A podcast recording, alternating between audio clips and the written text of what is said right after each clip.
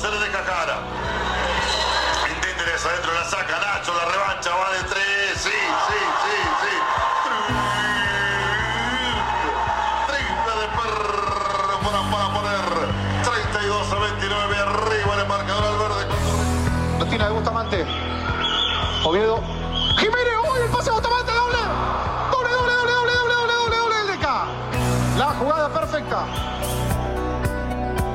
Acelera Pérez Tapia. Nahuel Martínez, Sepúlveda. De tres. Triple. Triple de Mario Sepúlveda. Tres la visita. Pelota de Veronesi. Balón de Villanueva. Balón de Lebrino de tres. Bomba, bomba, bomba, bomba. Bombazo de Juan Lebrino para igualar las cosas. A partir de ahora, se respira básquet.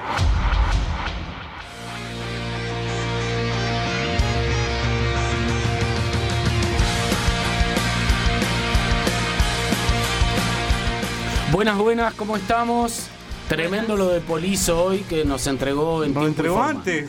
No, terrible, terrible. Un minuto antes lo entregó. Sí, sí, terrible. Venía de, de- de cinco miércoles en los que por lo menos tres minutos tarde. Tres minutos, cuatro. Y hoy se despidió eh, 18.59. Tremendo. Un, un genio, un genio. Mira, hasta el pollo aplaude.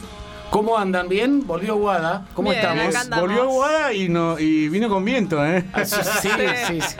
No, igual Polizo ya me, me echó la culpa a mí de que lo traje yo desde Zapala. Siempre Ah, la ah, culpa. Ah, el, siempre viento la de, culpa. El viento. Sí. el viento de Zapala Sí, de Picún claro, dicen que de ahí nació el viento. Claro, claro, claro. ¿Bien, Guada?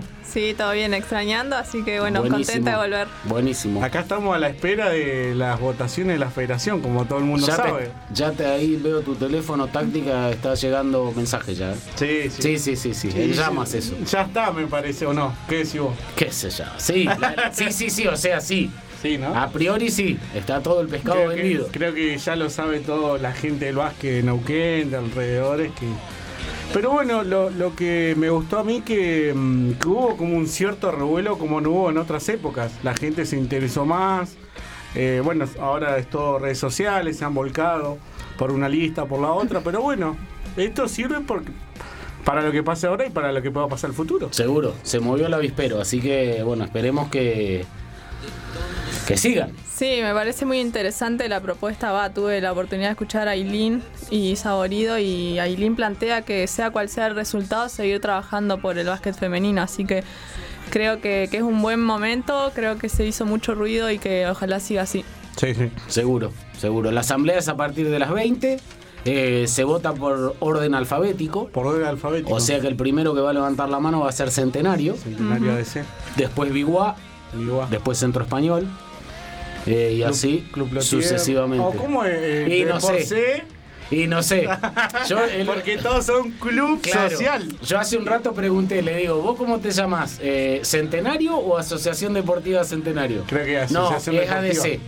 Ah, Después sí. pregunté, le digo, ¿vos sos español o sos centro español? Soy centro español, y así. O sea, va el... el Claro, la primera letra, digamos. Claro, lo que pasa es que, por ejemplo, tenés. Eh, ¿Cómo haces con Pacífico Independiente? Porque son Club Atlético Independiente y. CAI y K. Y podés, o qué sé yo. Hay que ver. Hay que ver si en los otros casos toman la C.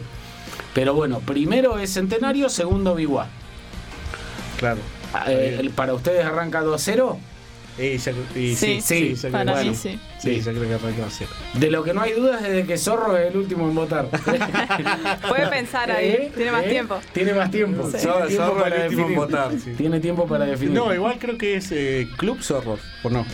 Ah, eso es bueno. No, lo es, sé. No, no, es Zorro. Básquet. Ah, Zorro es Zorro. Básquet. Tenés razón, Zorro Así que va último. Club Va es. Lácar. Club Lácar, sí. Club Lácar. Claro. Sí. De todas maneras, yo creo que los que tienen la palabra club adelante debe, debe ir la otra, digamos. La L, Claro. la I, Claro, la sí. P. Pero en estos digamos. casos, que es Centro Español y, y Asociación Deportiva Centenario, eh, bueno, los, los metieron ahí adelante. Van a ser de los primeros en votar. Eh, sí, a- hasta ayer, digamos, las versiones eran muchas. El, el domingo hablaban de un 4 a 4. Sí, yo creo Seguro. que el fin de semana Sí. estaba equiparado, estaba en un 4-4, Sí. 5-5. eh, especulaban con un 6-4, 6-4 al revés de cada, de cada uno. Y creo que ayer, antes de ayer, ya se, se definió un poco con algunas versiones de algunos votos. Sí. Sí. Y O ya sea, está. Porque nosotros habíamos hecho las cuentas, sabíamos que, que, que Gatti ya tenía cuatro votos, entonces solo le faltaba uno. Claro. Acá eh, Luchito Chávez, que está ya aprendido al programa, Eh, grande, eh, Luchito. me pregunta por qué no vota primero Auca. Porque no puede, No básicamente. puede. Auca no vota. no puede, no Auca puede. no vota. Entonces el primero es Vigua. Así que bueno, estaremos atentos a lo que ocurra en esta reunión vía Zoom de la Federación Neuquina. Hoy vamos a tener nuevo presidente. En realidad seguirá Gatti si es el que gana y si no, el huevo saborido si es el que da la sorpresa. Claro. A esta altura hay que Todo puede pasar, pero ya está como... decirlo de esa manera. Sí. Por lo pronto nosotros nos vamos a olvidar un poquito de, de la Federación, de los de la votos. asamblea de hoy y ya tenemos en línea a nuestro primer entrevistado. Necesitamos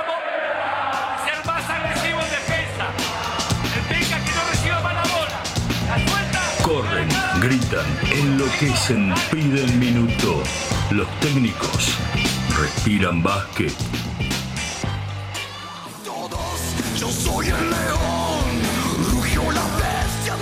Bueno, nos vamos a dar un lujo mientras en la federación eh, se sacan los ojos vía Zoom. eh, nosotros vamos a seguir con esta eh, movida, ya este clásico que tiene el programa de Se Respira Básquet, que es hablar con integrantes de, de la generación dorada. Y eh, tenemos en línea al, al padre de la criatura, si se Sí. quiere, a Rubén padre, Mañano, sí, seguro. sí, sí. Buenas noches, buenas tardes, Rubén, ¿cómo está? Hola, ¿cómo les va? Muy bien, muy bien. ¿Cómo anda todo por la docta? Bien, bien. eh, creo que todo el mundo hay un común denominador, ¿no? Eh, los chicotazos que nos pega, el bicho este, a veces afloja, a veces repunta, que es eh, mucha incertidumbre. Pero bueno, eh, tratando de sobrellevar este momento, ¿no? Está bien, está muy bien. Eh, ¿De básquet qué está haciendo relacionado con el básquet? Digo, mirando, eh, laburando, me imagino que mucha reunión de Zoom. ¿Por dónde viene la mano? ¿Qué es eso, Zoom? No, no lo conozco. No, ¿no? Una nueva palabra. Por favor. Una nueva palabra que salió en, Sí, en la pandemia. entre la- Me tienen entre las cuerdas con Zoom. Pero Claro. eh, es indudablemente que eh, la cosa se presentó de esta manera y en la medida que uno pueda, eh, lo atiende lo- los pedidos. Pero bien, bien. está bien, está bien, está bien. Con respecto al básquetbol, Sí. Delineando un poco el futuro, eh, tiene que ver esto que estoy diciendo que ver un poco con la Federación Uruguaya de Básquetbol. A mí se me acaba, se, se me acabó el contrato. Sí, Eh, y bueno, se está estudiando una una, con, una posible continuidad. sí. Eh, bueno, está un poco está un poco en tratativa todo eso, ¿no? Un poco fresco. Está muy bien. Eh, si nosotros le mencionamos la palabra Neuquén, Rubén, eh, ¿usted qué piensa inmediatamente? Fue eh, hubo dos grandes momentos, Sí, dos grandes momentos, uno como asistente indudablemente y otro como como entrenador. Allá eh, soy muy malo para los años, pero era Vecchio el entrenador. Sí. Perdimos la final creo que contra Puerto Rico, sí. Sí, 95. Eh, realmente eh, ahí me di cuenta lo que era la gente de Neuquén, el pueblo de Neuquén, cómo nos recibió. Y, y lo corroboro nuevamente cuando jugamos el premundial, nuevamente en Neuquén. Eh, aparte hay, hay, hay otros elementos que me que me traen a Neuquén a la cabeza, César Cedrón, por ejemplo Bien, eh, gran, una gran persona que nos ha acompañado, siempre estuvo al pie ahí con nosotros, trabajo de selección, la verdad que también tengo eh, los gratos recuerdos de él. Eh, pero lo deportivo, eh, la acogida, el cariño de la gente de Neuquén, me acuerdo de la gente abarrotada en la puerta del hotel esperando que salgan los jugadores. Eh, realmente un momento muy, pero muy lindo. Lógico que eh, generalmente esos momentos se, se ven potenciados cuando uno cumple los objetivos, ¿verdad? Eh, sobre todo en, en aquel 2001, eh, haber coronado campeón, invicto, jugando muy buen básquetbol, un poco fue un punto de inflexión, me parece muy interesante en todos los aspectos, en todos los aspectos. Eh, me animo a decir a partir del hecho dirigencial, que en una situación de crisis total del país, toman la posta y organizan el torneo. Eh, ayudado por la gente, por las fuerzas vivas de Neuquén. Eh, realmente una empresa fue muy difícil, muy dura para ellos, indudablemente, pero eh, uno tiene el alivio o la satisfacción de que creo que uno brindó un poco uno, el equipo, no uno, no, el equipo, brindó mucha felicidad a la gente. Eso es lo que se, se apreciaba en un momento realmente de mucha crisis. Rubén, eh, ¿cómo estás? Manolo te habla. La otra vez hablábamos con, con Hugo Sconocchini, él nos mandó unos audios de, de Italia. Eh, él, él decía que por ahí, si bien la, la generación ya venía, venían camadas, pero como que él siente que acá en el Rucaché empezó todo. ¿Coincide o no? Eh, en parte, en parte, yo creo que hay, yo no lo viví personalmente, pero estaba afectado a la selección. No viajé con el equipo, en parte, por ejemplo, aquel mundial en Australia. Me parece que ya ha habido, se había visorado de destellos de, de un altísimo compromiso con la selección y con, con querer hacer cosas importantes, gente muy joven, con sueños muy ricos en esperanza y todo eso, y, y bueno, que a la postre eh, sucedió lo que sucedió. Eh, me animo a decir que era un, poquitito antes de- del premundial ahí.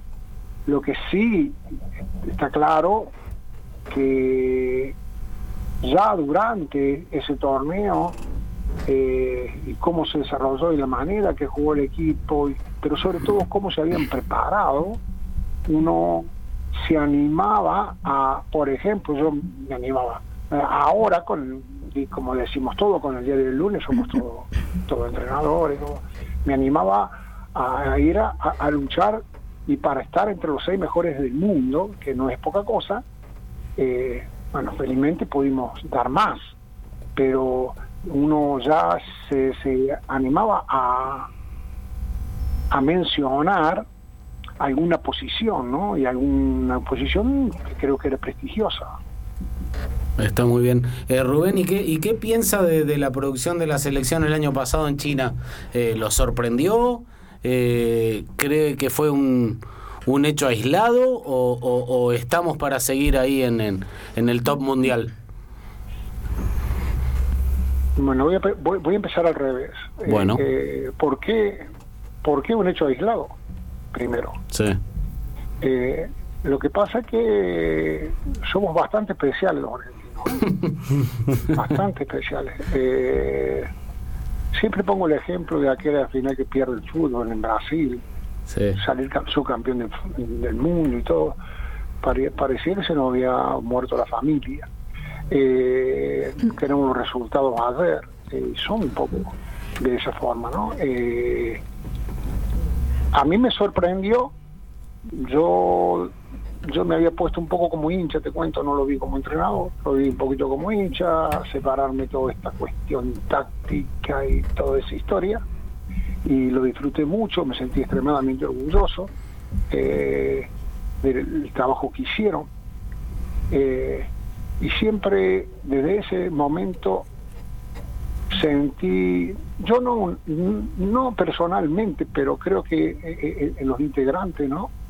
Eh, se sacaron el peso de la comparación, la mochila de la comparación.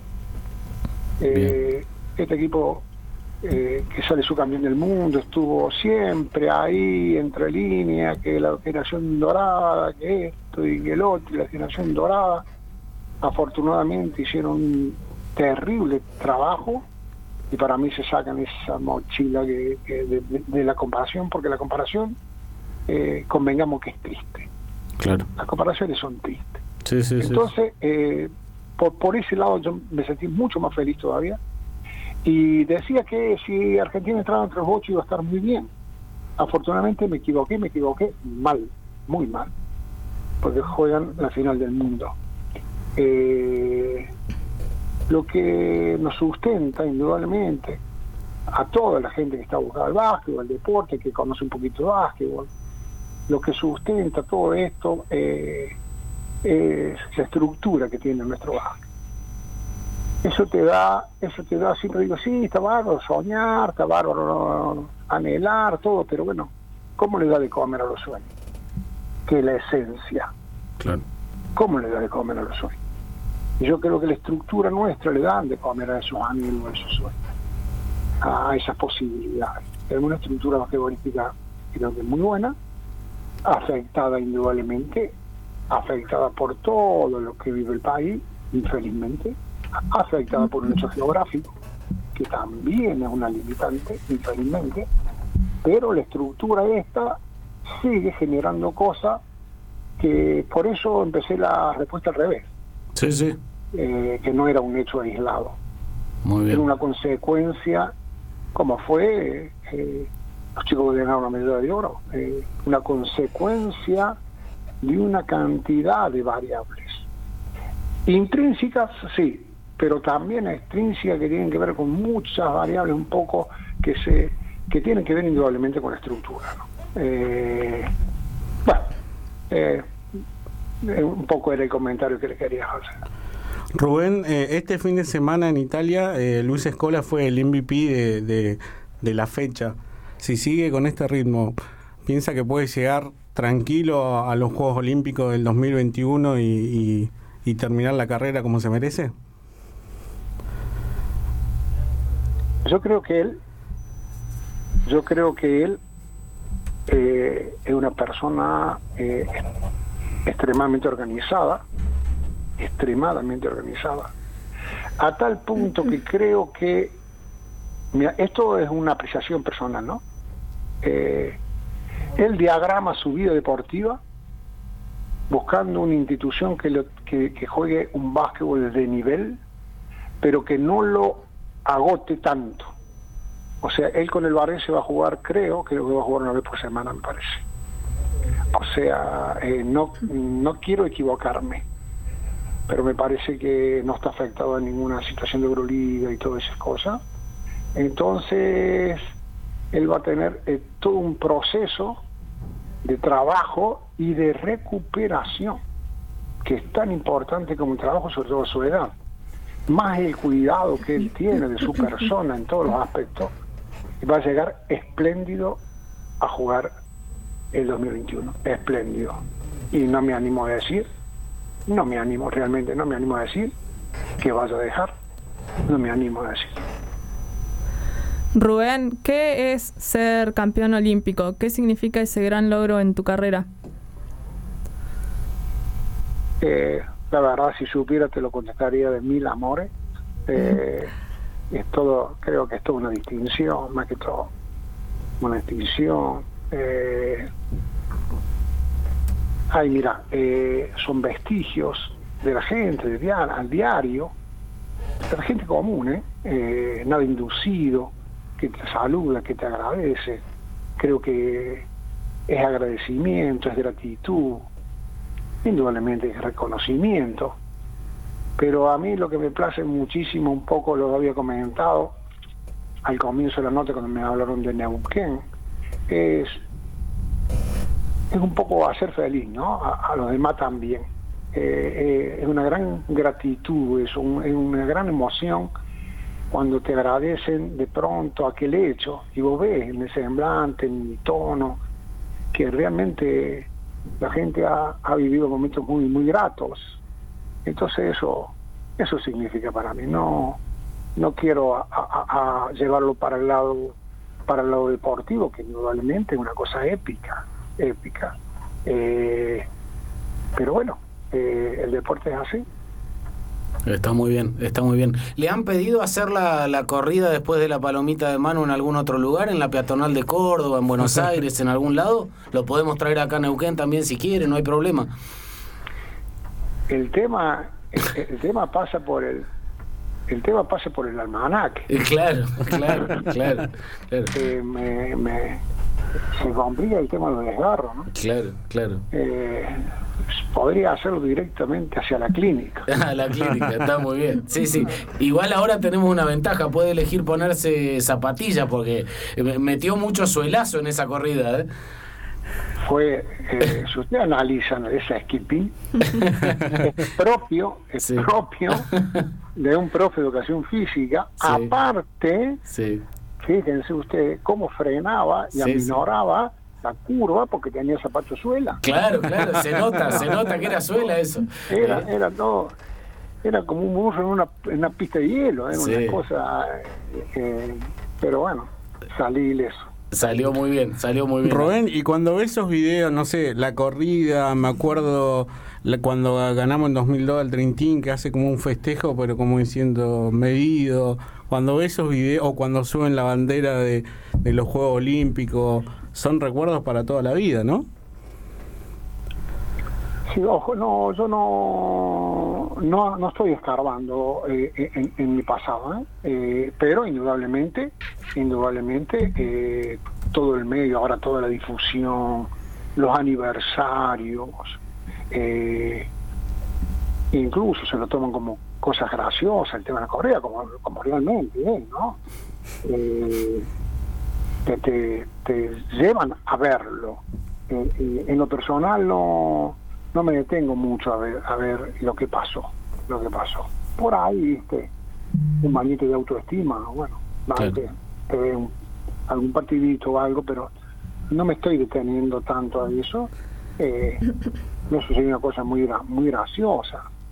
Eh, en el mismo Juego Olímpico, estaba viendo la- las leonas, Sí, y todas las, todos los estadios tienen pantallas gigantes, estos carteles anunciadores, papá, papá, y estaban pasando las cosas graciosas y curiosas y blooper y toda esa historia que habían acontecido hasta ese momento en el Juego Olímpico y veo que la gente se ríe, papá, y doy vuelta a la cabeza y miro la pantalla. ¿Y quién estaba en la pantalla? El atleta mañana corriendo sobre claro, claro. Y, bueno, y bueno, pero te- les cuento que correría 150 veces más. ¿eh? Sí, sí, seguro, seguro, seguro. Eh, Rubén, ¿y, y cómo ve al, al, al básquet, a la Liga Nacional en, en la actualidad? La Liga Nacional es, es- es de respetar siempre. De su creación a- hasta hoy ha pasado por muchísimos altibajos, por sacudones, sacudones políticos, deportivos, sacudones económicos. Eh, la Liga merece el mayor respeto. Eh, podemos estar de acuerdo o no, podemos tener problemas o no. Si son problemas, como digo, si, si hay algún problema es porque la cosa está andando. Claro. Eh, el, problema, el problema es no tener problemas. Quiere decir que la cosa no ni está. Yo no estoy muy de acuerdo con el tema tipo de competencia. No, no me gusta. No me gusta competir de esta manera. Eh, porque no sé si, si, si es un hecho romántico o un hecho folclórico. No sé, pero no no hay un, un- una, una, un calendario de decir yo me voy a programar para llevar a mi hijo al básquetbol porque nos gusta el básquetbol el viernes a las 8 de la noche o el domingo a las 7 de la tarde, Claro. por ejemplo. Sí, sí, sí. Eh, No existe eso y, y yo no lo voy a llevar a mi hijo que tiene que entrarse a las 7 de la mañana a ver un partido de básquetbol a las 9 y media de la noche. Claro. Impensado Sí, sí. impensado. Y así un montón de cosas, ¿no? Eh, pero bueno, eh, los dirigentes sabrán por qué. Eh, yo no le veo ningún tipo de beneficio, ninguno. Nadie me pudo decir estas son las ventajas, estas son las desventajas. Lo que sí sé que se juega casi con los estadios vacíos, ¿no? Rubén, de la nueva dirigencia de, de la CAM Borro, eh, ¿te llamó alguien o tenés alguna opinión de esta nueva dirigencia?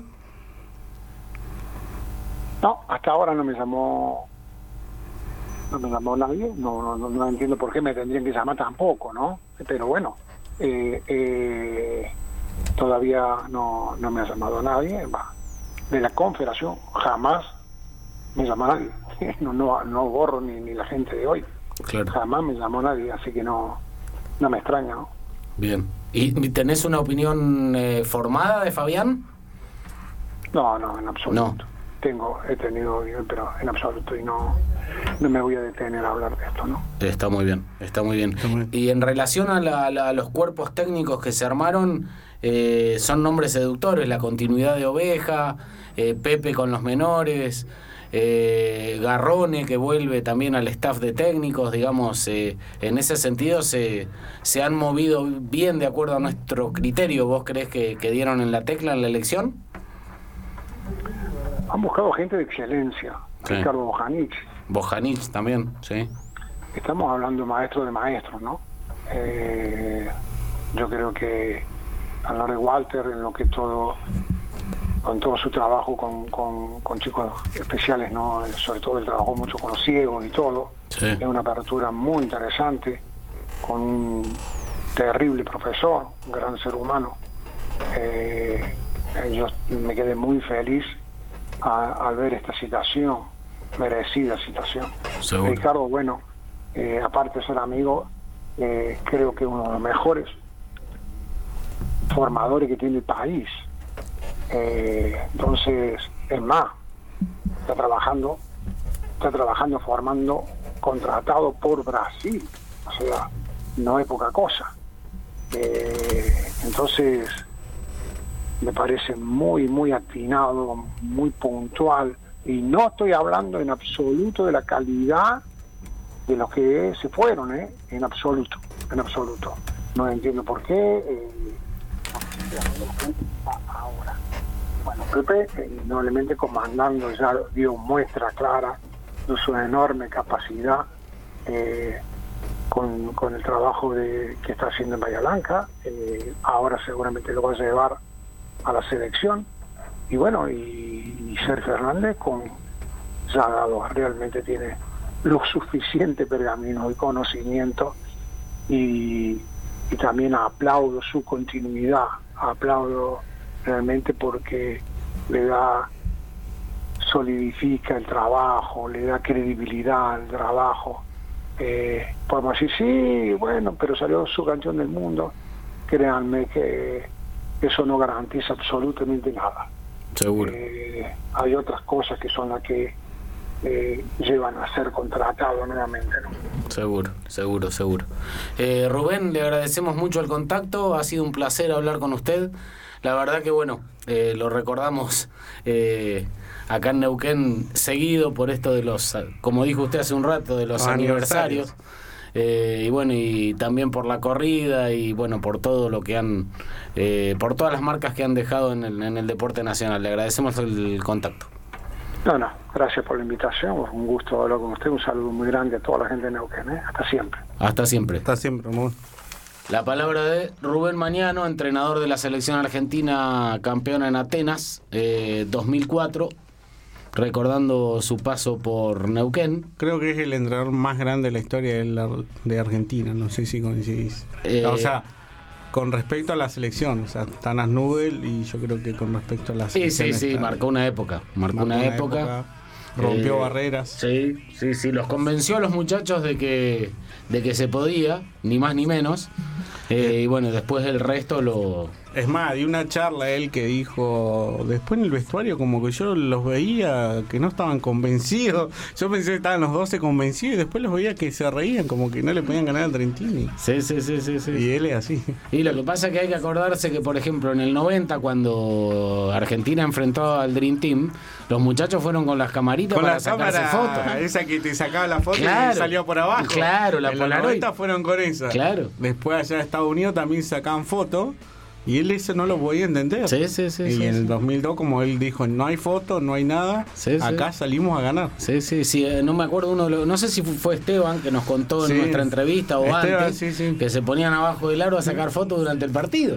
Claro, no, en, el, en el banco. Claro, En también, el banco estaban con también. las camaritas ahí esperando cuando pasen uno. o sea, no había selfie, pero había algo parecido. Tremendo, tremendo. La verdad que marcó una época. Marcó una época. Vamos, pollito. Vamos, vamos.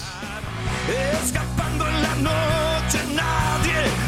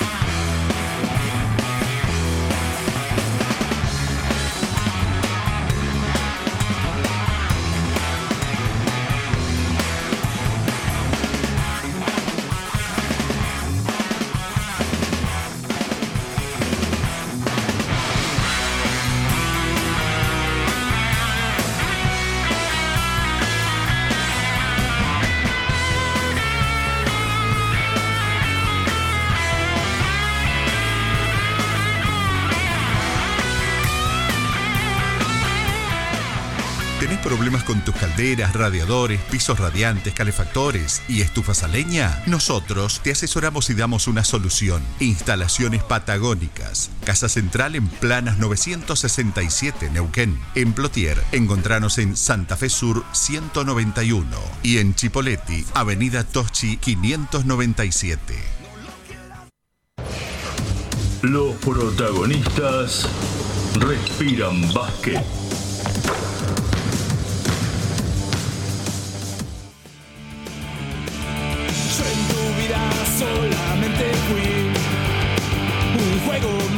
Acá me llegó una foto de una bandeja de sanguchitos. ¿Es la misma que está acá?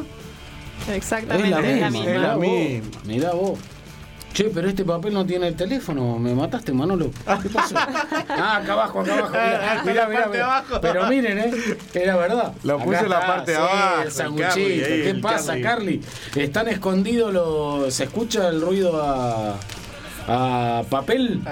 No, terrible, terrible. El sanguchito, Santa Fe 333, teléfono 448 6266 y 448 31 El Carly, ahí no- nos pusimos a hablar con el Carly, el padre, Luchito, todo. Nos pusimos Ah, a mirá. hablar de, de- de la federación, de la votación. Muy bien. Y recién la gente de Tomaso, que en un ratito va a mandar la pizza, me pregunta: ¿y quién gana? Están todos. Nada, están todos ahí. Están Eh, todos pendientes. ¿eh? En una época, yo no sé ustedes si se acuerdan, eh, porque son bastante más jóvenes que yo, pero arriba de la docenita de sanguchito le ponían eh, una, una placa de, de pan de miga un poquitito más dura.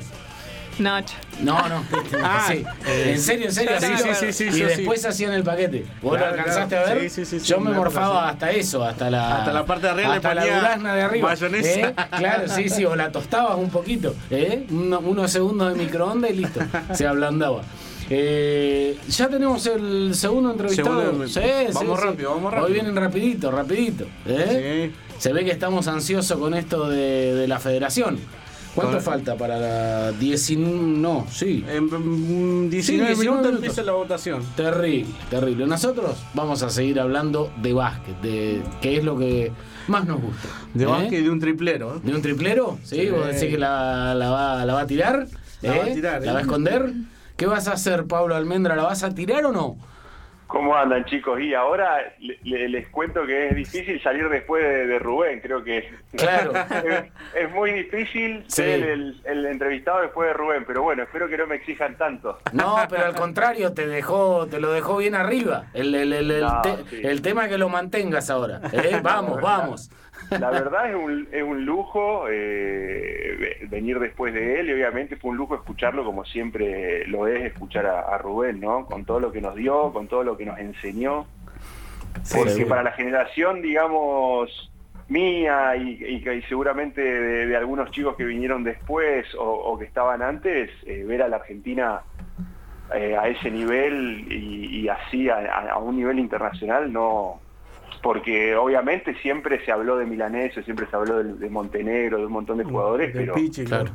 pero fue terrible cómo, cómo nos dejó posicionado a un nivel internacional tremendo, tremendo, la verdad que fue, Rubén fue un antes y un después y creo que, que, que lo tengan en este programa deberían sentirse orgullosos y la verdad que habla muy bien de, de todo lo que están haciendo y cómo están trabajando, ¿no? Buenísimo, muchas Gracias, gracias. Sí, lo venimos Sí. siguiendo hace rato. Porque tuvo el Insta con, con Manolo, pero después andaba con mucha actividad. Sí, está Viste con, que- lo- con los Zoom, Sí, con Uruguay está- y todo, entonces está difícil. Sí, está. Y que sí, sí, aparte vos sabés que él está con el tema ahí, con todo, lo contó así medio medio sobre el aire, pero debe estar eh, hablando sobre su nuevo contrato y esos contratos no son, viste, cualquier cosa. No, son no. cosas, claro, claro. Sí, son, sí, sí. son sí. cosas eh, que no, que, que no tenemos, ni siquiera lo, lo- lo- lo sabemos cómo se maneja, ¿no? Claro. Pero debe ser, debe ser bastante complicado. Seguro. Bueno, Pablo, ¿y vos en qué andas? ¿Has entrenado todo este tiempo? Eh, fueron, Eh. fueron los últimos en jugar y ahí se bajó la persiana. Sí, la verdad que fue complicado, viste, uno al principio no entendía bien qué pasaba. Eh, me acuerdo que decían, no, frenamos una semana, volvemos el fin de que viene y bueno, la verdad que se extendió casi ocho o nueve meses, ¿no?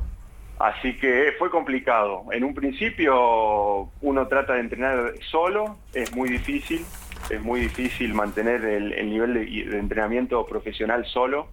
Eh, por más de que uno lo intente es difícil, pero bueno, siempre tratando de cuidar el físico, siempre tratando de cuidar la alimentación y esperando algún día de, que se pueda reanudar el básquet, que es lo que creo que estamos todos ansiosos. Ahora tenemos las elecciones, que, bueno, eso nos va, nos va a dar un parámetro de cómo va a seguir todo, porque calculo yo que el ganador va a presentar algún proyecto para, que va- vamos a ver cómo continúa, porque estábamos todos en el aire, no se sabe nada, eh, así que ansioso por saber, pero bueno, también tranquilo, sabiendo de que el problema eh, que, que- que tenemos hoy en día es más grande que, que el básquet y más grande que un montón de otras cosas. Creo que ni siquiera ha comenzado la educación todavía, así que eh, creo que el, el básquet pasa a ser un, eh, un plano secundario, pero bueno, nos, nos importa porque es lo que hacemos, ¿no? Pablo, se- te iba a preguntar una cosa, pero ya que hablaste de las votaciones, la federación, eh, vi que posteaste algo. ¿Qué, qué opinión tenés de, esta, de esta votación que se dar hoy, de, los representantes? ¿Qué pensás que va a pasar?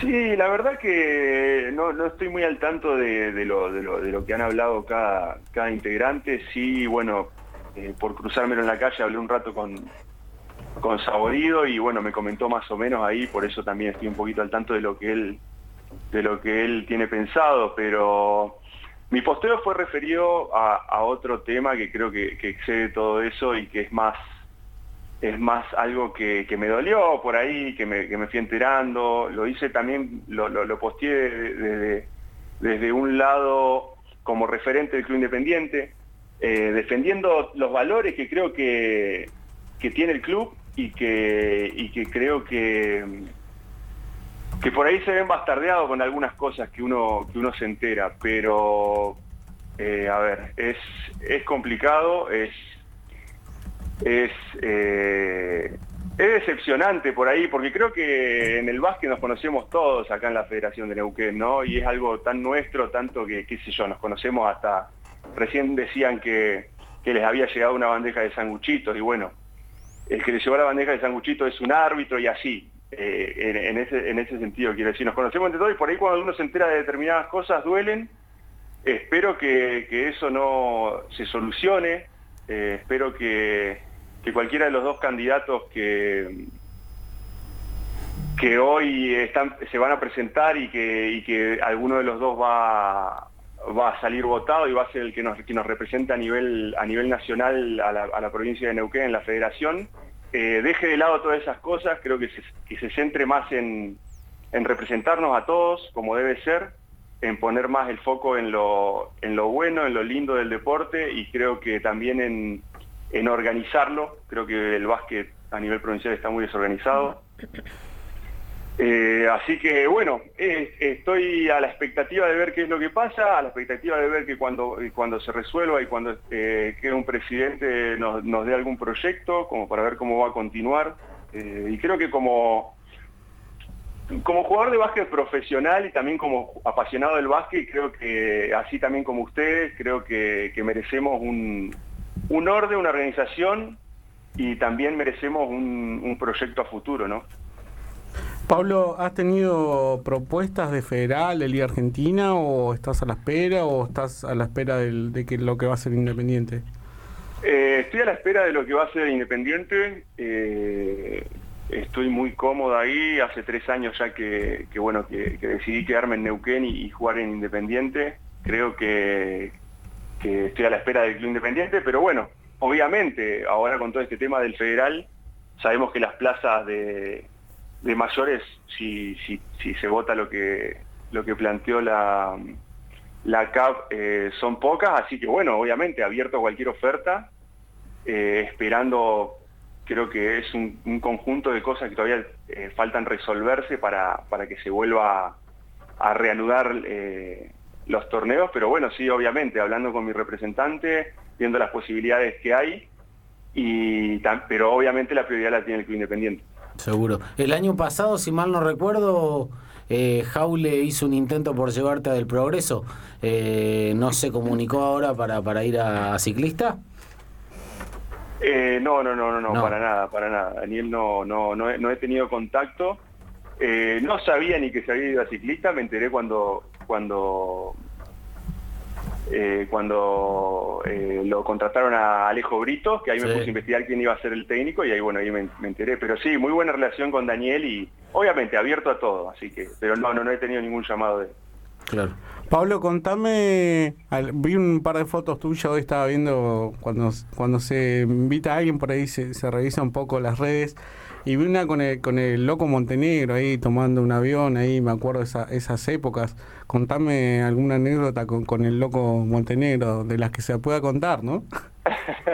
Sí, sí, bueno, con el loco compartí eh, en, en Del Progreso, yo era muy joven, él ya estaba en el en la- casi a punto de retirarse, vino a jugar en Del Progreso fue el último año porque después, bueno, tuvo un problema de salud y se retiró.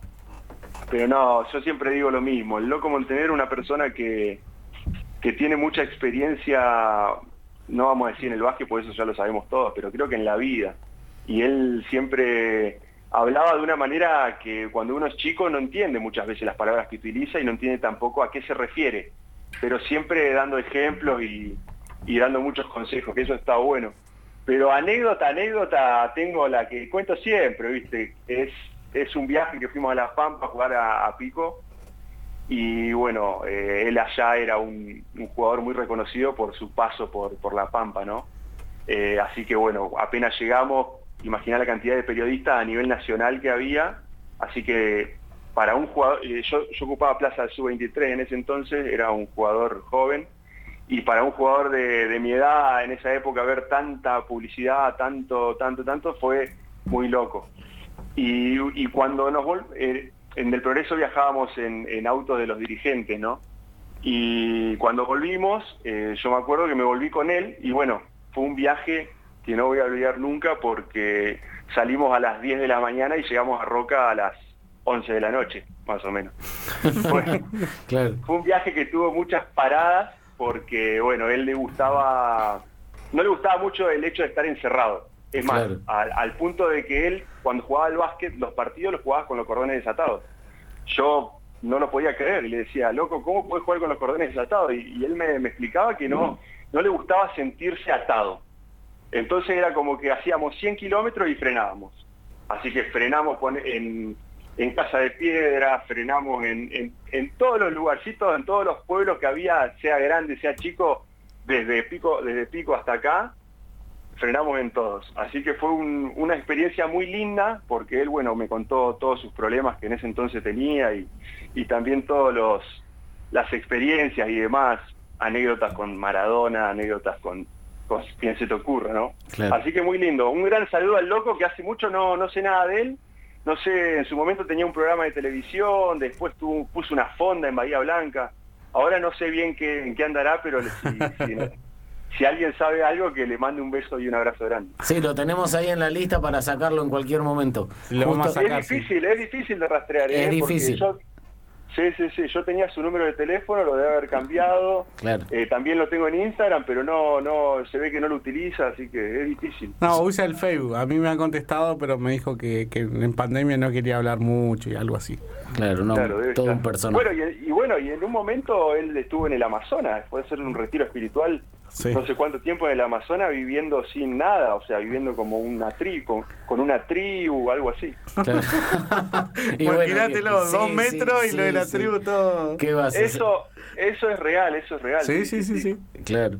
Eh, eh, Pablo, pasó mucho tiempo ya, pero, pero ¿qué balance haces de, de, de la última temporada de Independiente? Lo hemos hablado acá con Marcelo Remolina, con Alejo. Eh, el tema es, de, de, digamos, la, la racha esa negativa marcó a fuego al equipo, pero también eh, le dio fuerzas para seguir adelante y al fin y al cabo reaccionar en, en el último en el último mes. Y fueron, fueron momentos eh, lindos y duros también. Sí. Hay que ser realista. A mí, o sea, yo eh, me tocó pasar en un equipo de descender, o sea, yo toqué Claro. el piso, o sea, yo estaba acostumbrado a, la- a las situaciones difíciles, Sí. pero, pero me sorprendió mucho cómo, cómo el equipo nunca, nunca bajó los brazos. Eh, nosotros perdíamos, veníamos de perder ocho partidos seguidos y salíamos el lunes después de haber perdido el octavo partido, el noveno partido, eh, y entrenábamos como si hubiésemos ganado 10 partidos seguidos. Eso la verdad, la verdad que no, no tengo nada que decir. Eh, después lo que es el grupo, uno cuando pasan esas cosas muchas veces hay, hay encontronazos, hay peleas. Eh, no vivimos ninguna. Si bien eh, los referentes éramos eh, Juan Lebrino, yo, éramos los más grandes, si bien no, no somos de, de generar problemas ni nada por el estilo, también creo que eso influyó, pero después los chicos, en ningún momento al haber tanta juventud se vio esa desesperación o, o eso de esa incertidumbre, no, nunca. Claro. Del lado de los dirigentes siempre nos apoyaron, Sí. eh, nunca nos hablaron de, de- de cortar algún jugador, nunca se habló de, de nada de eso, que creo también ayudó, ayudó a mantener la calma. Eh, pero bueno, experiencia, creo que todo es experiencia. Eh, a mí me tocó pasar, arrastrar una lesión del torneo de integración, que, que bueno, la arrastré durante toda la temporada, que también sirve de experiencia. Ahora uno piensa dos veces si, si jugar también cuando llega a determinada edad, jugar eh, los dos torneos, es, es algo, a no ser que esté muy bien físicamente, pero bueno, fue algo que, que sirve como experiencia y a futuro uno lo verá. Seguro. Pero después creo que la temporada en, en general fue muy buena, porque creo que se logró el proyecto del Club Independiente, que por eso también uno, viste, que no viene al caso, o sea, es para hablar de otro tema, que el- por ahí el tema de las plazas, eh, las me- me- menos plazas de, de mayores y demás, creo que no es la solución para, Claro. para darle fogueo a, los chicos y demás. Seguro. Porque creo que el Club Independiente, teniendo las, las siete plazas de, de mayores, tanto en el torneo de integración como en el torneo federal, siempre el proyecto fue eh, foguear la cantera, ¿no? Seguro. Y creo que un gran, un gran ejemplo es un compañero que es Gino Veronesi, ¿no? Claro. Él no necesitó de que, de que bajen las plazas de mayores para poder eh, explotar y lograr un, un éxito en, en la primera. Creo que el jugador joven que, que se esfuerza, que tiene en algún punto talento, pero que le gusta y, y trabaja, eh, no necesita que le bajen las plazas mayores para llegar, va a llegar igual. Seguro. Y creo que eso es importante a la hora de, de ver el proyecto de Independiente y creo que eso fue el trago dulce, más allá de todos los amargos que vivimos, eh, que, que quedó como, como lindo de la temporada. Creo que se armó un buen grupo, eh, éramos entre 15 y 20 jugadores para entrenar todos los días porque eh, los chicos de la cantera, desde 14 a, a 17, 18 años, le dábamos el lugar, entrenaban con nosotros y tenían la experiencia de compartir la cancha y los entrenamientos con jugadores profesionales. Eso, eso fue, creo, el- como el- el- lo lindo de lo, de, lo, de lo que se vivió en, en la temporada, más allá de los resultados negativos que los tuvimos. Genial, genial. Eh, la última, Pablo, eh, vamos a aprovechar que los dirigentes deben estar todos prendidos en, en, en el Zoom de la federación y no está escuchando nadie. Eh, eh, ¿Te hiciste la cabeza cuando se mencionaba la posibilidad de que el equipo podía jugar Liga Argentina? Obvio, totalmente, totalmente. Sí, sí, sí, sí, eso seguro. U- obviamente uno está en contacto ¿no? con los dirigentes eh, y bueno, y va, hablando y, constantemente se va, se va sabiendo. Eh, en el momento en el que se habló, eh, uno habla y, le comentan y bueno, y ellos siempre fueron muy estructurados en, en- en- en eso. O sea, ellos no van a hacer algo que no pueden después sostener, que creo que también habla muy bien de, de los dirigentes del Club Independiente. Así que me hice la cabeza, pero bueno, Claro. sabía, la sabía la verdad, digamos, sabía Seguro. la verdad. Entonces era como que lo, lo- lo pensaba que lindo, porque sería muy lindo, sí, obviamente, ver un club como Independiente de nuevo en la en la segunda división del básquet argentino sería muy lindo. Y ni hablar en la primera, ¿no? Claro, seguro, seguro. Bueno, Pablo, te agradecemos el contacto. eh, esperemos que, que puedas eh, ir a la caldera a tirar al ar un día de estos.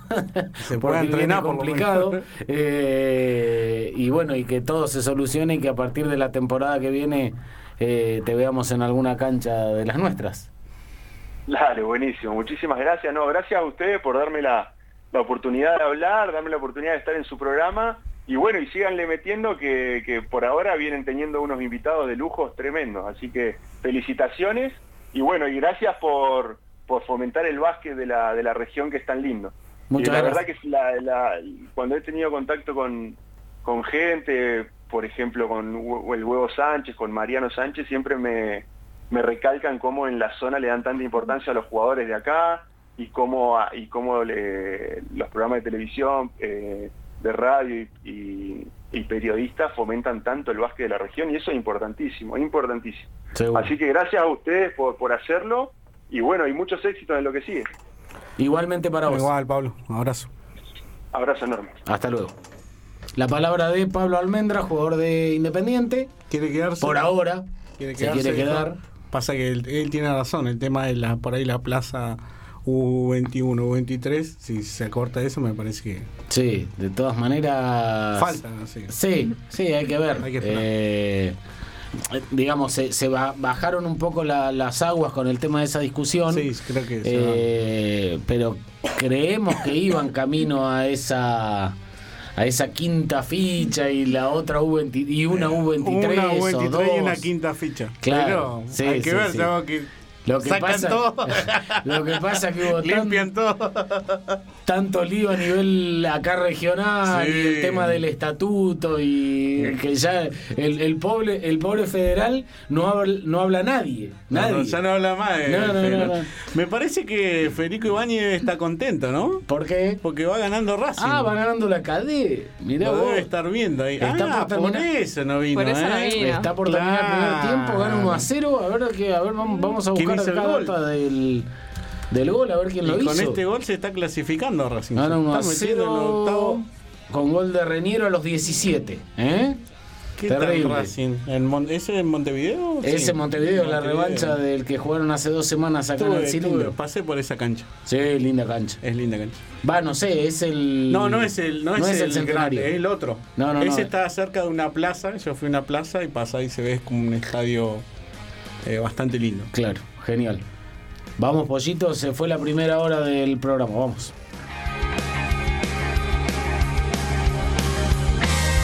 Habla con todos, no tiene nick. ¿De dónde sale? Se lo de infectar. La red social llega al fondo tras al link. Soy Mario Sepúlveda de Centro Español de Plotier y te cuento que acá en Neuquén se respira básquet.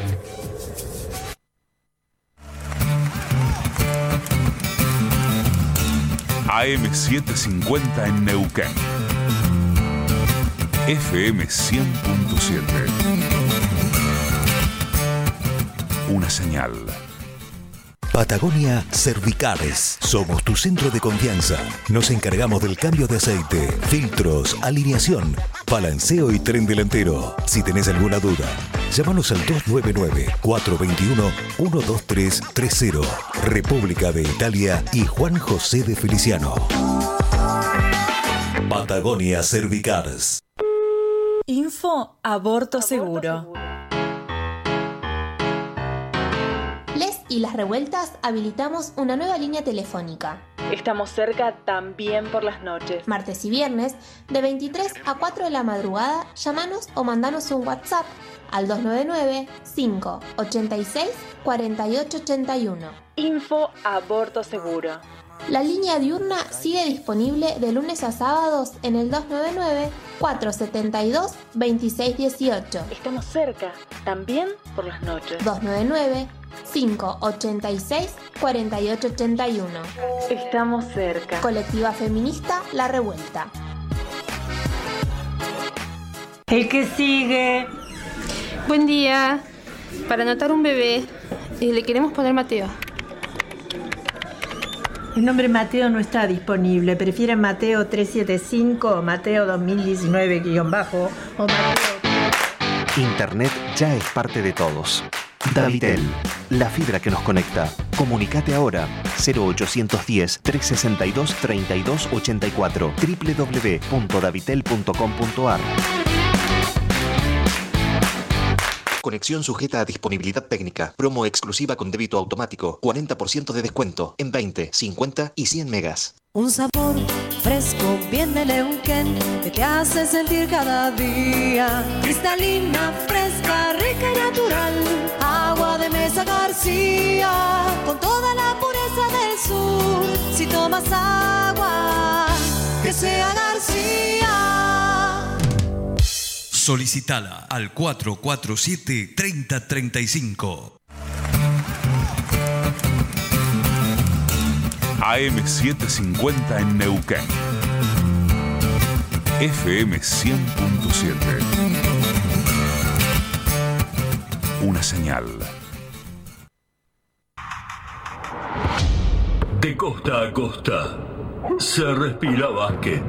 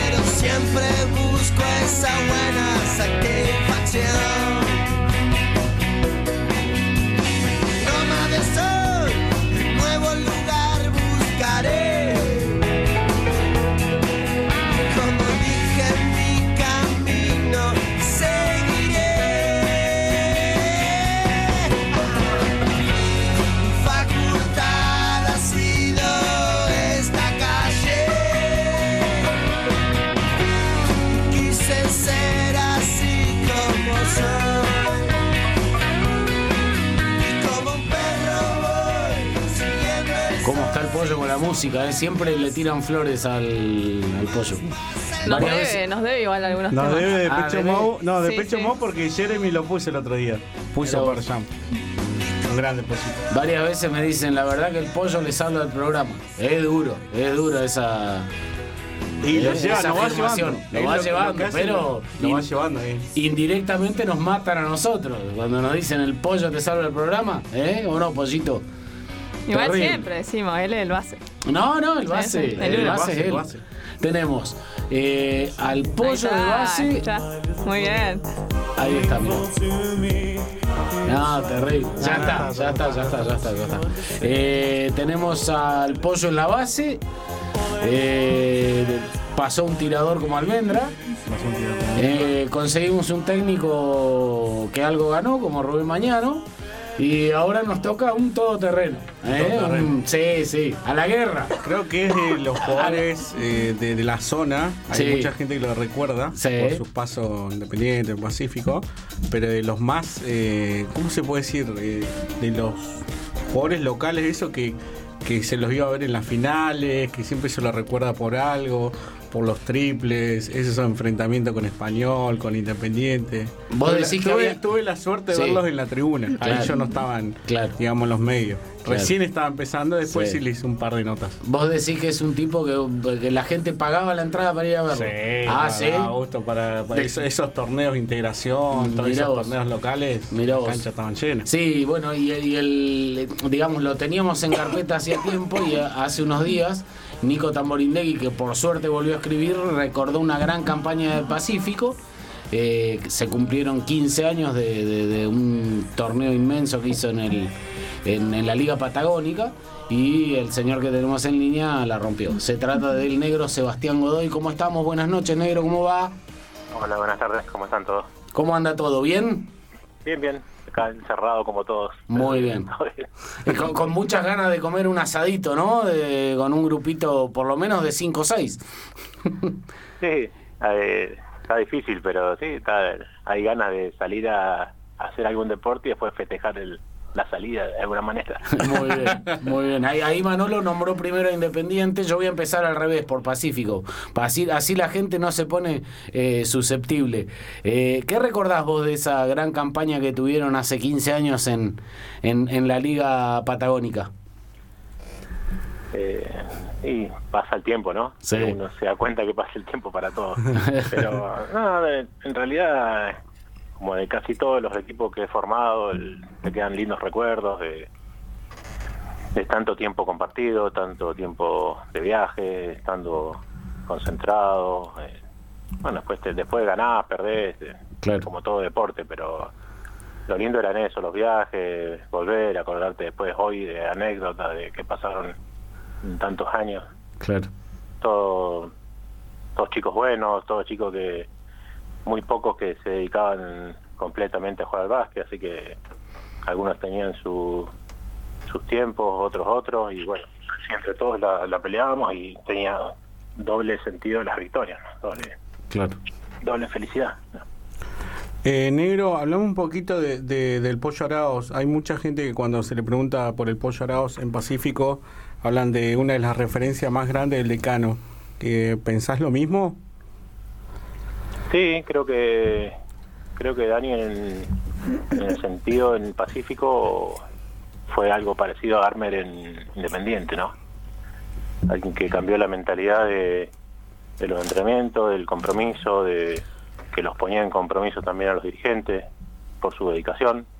Y bueno, conmigo siempre me ha dado prioridades en todo. De hecho, yo fui a Pacífico la primera vez porque en Independiente no me dejaban entrenar y el primero que me llamó para ir fue él. Y yo como necesitaba entrenar, bueno, no, tampoco te pones a fijarte si es Pacífico Independiente. Hay mucha gente que no sabe eso, cree que yo me fui porque se me ocurrió, pero bueno, tiene mucho que ver él también en todo esto. Ah, mira vos. ¿Y cómo, ¿Y cómo fue esa historia? ¿Por qué no te dejaban entrenar en Independiente? Porque yo volví de, de Buenos Aires, estaba jugando allá Sí, en el receso y tenía que entrenar, obviamente. claro. Y fui a Independiente y los técnicos que estaban en ese momento me dijeron que no, que no, que no podía entrenar ahí porque le daban prioridad a los más chicos. Claro. Bueno, y obviamente le dije, bueno, gracias. Y ahí nomás me llamó Dani que estaba en Pacífico, como le pasó a varios. Claro, sí, sí, a Bruno sí. también le pasó a, a varios. Bruno iba a entrenar a Pacífico porque tampoco lo estaba independiente, a, a Sopita, qué sé a varios. Claro. Casualmente después los mismos técnicos se me dijeron que no, después me llamaron para jugar independiente, entonces Claro, sí, sí, sí. Me acuerdo que te tuvieron que convencer para ir a jugar. ¿eh? son cosas raras, pero bueno, son- Claro. uno deja, en todos los clubes que pasa, trata de dejar lo mejor y, y bueno, son cosas, ya pasó. Seguro, seguro. Eh, te transformaste, yo me acuerdo cuando cuando cuando eras muy pibe, eh, te transformaste en un mimado de la fuente, digamos. Hicieron una relación muy estrecha. La vez pasada hablamos con él y al primero que nombró de acá Sí, fue, fue el primero. fue a vos. Eh, la verdad que quedó una relación que imagino eh, se sostiene en el tiempo, ¿no? Sí, se sostiene, pero con, con la distancia de que, que medio, que es como todo, vos por ahí te ven con tu amigo, te puede, que no son amigos, amigos de la vida, digamos, son, son amigos que conociste a los 20 años. Claro. Eh, te escribí, un- el primer año te escribí todos los días, después Sí. cada dos meses, después cada cinco meses. Claro. Pero bueno, son, son gente que uno cree que puede confiar y que ellos saben que uno que pueden confiar en uno. Claro. Él me ayudó mucho en todo porque él estaba solo acá y, y yo era chico y me pas- pasaba mucho tiempo con él, viajábamos, estábamos siempre juntos. No, después estuvimos en, en Gualeguaychú también jugando juntos. Claro. Eh, me fui muchas veces de vacaciones a la casa de él, ya sea en General Pico, en Mar del Plata, en Buenos Aires. Conozco la familia, así que no, sí es una linda relación y es uno de los de, de todos los compañeros que tuve, eh, eran cinco con los que que te que terminas llevándote totalmente bien. Después los otros, quieras o no, son compañeros y te llevas bien lo lógico nomás. Negro, eh, con respecto a la integración, has jugado muchos integración. A veces los dirigentes acá en Neuquén y el Alto Valle dudan si jugarlo o no por cuestiones, no sé, políticas. Eh, ¿Crees que la integración es lo que tiene que jugar la zona siempre, que haya algún receso o algo? Sí, está demostrado que el que lo, lo único que, que le da nivel al básquet acá es juntando Río Negro y Neuquén, ¿no? Río Negro solo no, no puede jugar, Neuquén solo tampoco. Después la distancia para otros lugares intentaron con La Pampa, con, con mismo, que el Alto Valle en realidad, no, no solo Río Negro.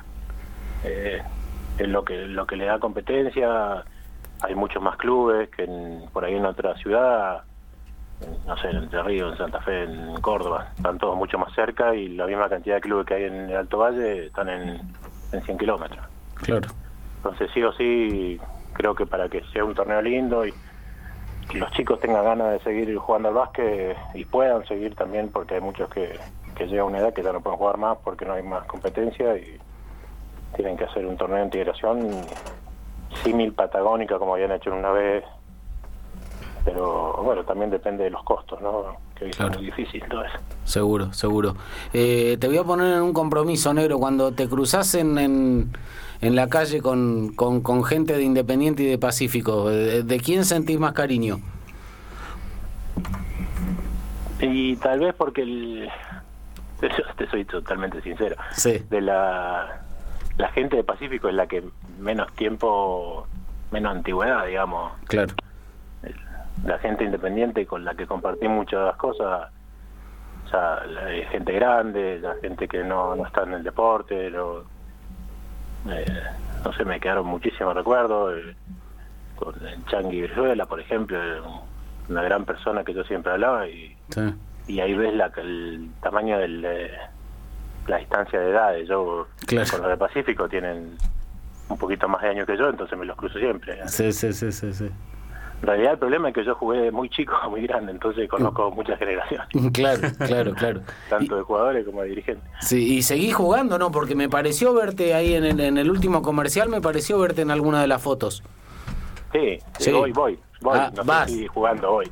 Claro. Voy y, y participo. Claro, claro. No, pero sí, intentamos, tenemos un grupo de, de chicos, que algunos de Plotier, otros de Neuquén, que, que ya nos hicimos algunos equipos y participamos en los más torneos, en los torneos que podamos. ¿no? Seguro, seguro.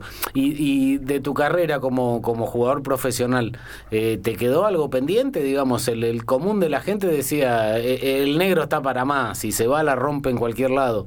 Eh, ¿Te quedó eso pendiente o quedaste conforme con, con lo que hiciste? No, eh, sé que podría haber sido eh, si hacía otras cosas, más dedicación, todo eso, por ahí hubiera sido mejor, pero ¿quién te dice? Por ahí no. Claro. Sí, en esa época no, por ahí no había tanto tanto contacto con, con video, con internet, con todo eso, entonces Claro. era muy difícil, por ejemplo, suponete ir a una selección juvenil de Argentina, era muy difícil porque no te veía nadie. Claro, claro. Tenías que encontrar uno que te diga, che, mírenlo a este y, Sí. y que te sigan, pero era medio difícil. Hoy por ahí es mucho más fácil, el básquet cambió mucho también, la mentalidad de los jugadores cambió mucho también. Claro. Eh, hoy el, el sería, por todo lo que escucho yo, sería lo ideal del deportista. Seguro. En su época no, a mí me enseñaron que no era así. Seguro, claro. Compartiendo con otros jugadores, no, no, Claro, claro. no veía la dedicación que hay hoy. Antes terminaba y todo a comer asado, y hoy por ahí no se van a comer asado, por lo que escucho. Claro, seguro, seguro. Por ahí Sí, otras, otras actividades. Claro, ¿y te, ¿y te quedó algún, digamos, ahora que ya pasó tanto tiempo, hubo alguna vez que estuviste que estuviste cerca de meter un, un- un buen pase y, y no se dio, se cayó? Eh, sí, cuando terminó el. Cuando terminó el argentino, creo. Sí, el Sí. argentino ese que ganamos en Buenos Aires. En el 95. Sí, tenía como cinco clubes para ir de la, Ah, mira. de la Liga A, pero de la Liga A encima, que en esa época era Claro, claro. inaccesible, uno nunca iba a llegar. Sí, sí, sí. Y bueno, ahí un, par de dirigentes de Independiente no, no estaba de acuerdo y bueno, entonces me tuve que quedar. No te dejaron. Contento, me tuve que quedar acá porque habían armado un equipo Claro, seguro. más competitivo también, pero Seguro. bueno, capaz que ese salto me hubiera permitido llegar un poquito más tiempo y más lejos, pero, pero bueno, no, no arrepentirse nada, todo. Yo la pasé bien, compartí con jugadores, de- con jugadores de total renombre, de selección argentina, de gente que, que vos escuchás hoy, y bueno, los chicos ni los conocen, Sí. pero yo estoy contento con toda el- la carrera que hice y también mantuve todos mis amigos acá en Neuquén, que no dejé nada de lado, digamos. Genial, genial. Buenísimo, negro. Te agradecemos mucho el contacto. Eh, teníamos un- un- una deuda pendiente con nosotros de hablar con vos y bueno, por suerte se nos dio en este programa número 16. Te agradecemos el contacto. Bueno, Un abrazo, gracias a negro. ustedes y gracias por, por darle tanta dedicación al deporte también, que es muy bueno para todos, ¿no? Así seguiremos. Un gran abrazo. Gracias, un abrazo. La palabra del negro Godoy, ¿eh? jugador eh, de, esos, de esos que en el pan y queso lo elegís primero. ¿eh? Porque le, le tirás la base y te juega, lo ponías de escolta y te jugaba, abajo se cascaba. Jugaba de todo. Sí, jugaba de todo. Jugaba de Y todo. Le hacía sentir el rigor a, a los que estaban empezando y por ahí le querían copar la parada. No, terrible. Le hacía sentir rigor y los árbitros hacían como. Eh, lo Él pasa- lo puede hacer. Me- metía, metía miedo, metía Sí. miedo con ese, con ese cuerpito. eh, Sí, agarrate, agarrate. Imagínate lo metías con Montenegro en esa, en ese retiro que nos contó Ah, Pablo. sí. ¿sabes qué? Imagínate el negro y Montenegro juntos. No, no, no, no se salva nadie. No se salva nadie. No se salva nadie. ¿Qué llegó? Llegó la pizza Ah, de Tomaso, ¿eh? Dale. Ahí vos tenés la data de eso, ¿no? La pizza de Tomaso llegó, pero. eh, pero qué pasa. Se le perdió la data. Ahora voy a buscar. Ahí va a buscar la data. ¿De qué trajeron hoy? ¿De qué trajeron? ¿De qué trajeron? calabresa que pidió Guada. Ah, calabresa paraguada. Pero ustedes no era que arrancaban enseguida porque tienen que ir a ver al millo. Y no la llevamos. Ah, la llevan, la llevan. No, no, no, no, no, no, no, no, llévenla. Nos dejaron sin, sin No, no, sí, pizza. vamos- vamos a comer rapidito. No, ¿por qué la querés hablar? comemos, comemos unos sanguchitos. Qué egoísta, Ah, Guada, por lo que veo no estaba armado. Fue una ocurrencia de Guada recién. Ah, mirá vos. Se la llevan. Era, Muy era bien. una idea, pero. Bueno, está la gente de Tomaso, Sí. gracias siempre. Y Juan ahí. Me- Juan eh, ju- jugaba al básquet. eh, Juan Ramírez ahí me preguntó cómo iba la votación, quién iba a ganar, así que le tiramos un par de días. Bueno, la gente de Tomaso, Santa Fe 2225 225. El teléfono es 155 79 80 08 o 299 579 80 08. Estar atento siempre a su Instagram de, de Tomaso, porque siempre están ahí subiendo promos. Por 140 pesos te puedes comprar tres empanadas y una gaseosa, o por 180 te puedes comer una pizza chica con una gaseosa. Así que la gente de Tomaso, tremenda, tremenda las pizzas que nos mandan. Bueno, y acá tenemos último momento. ¿Tenés algo de último momento por ahí?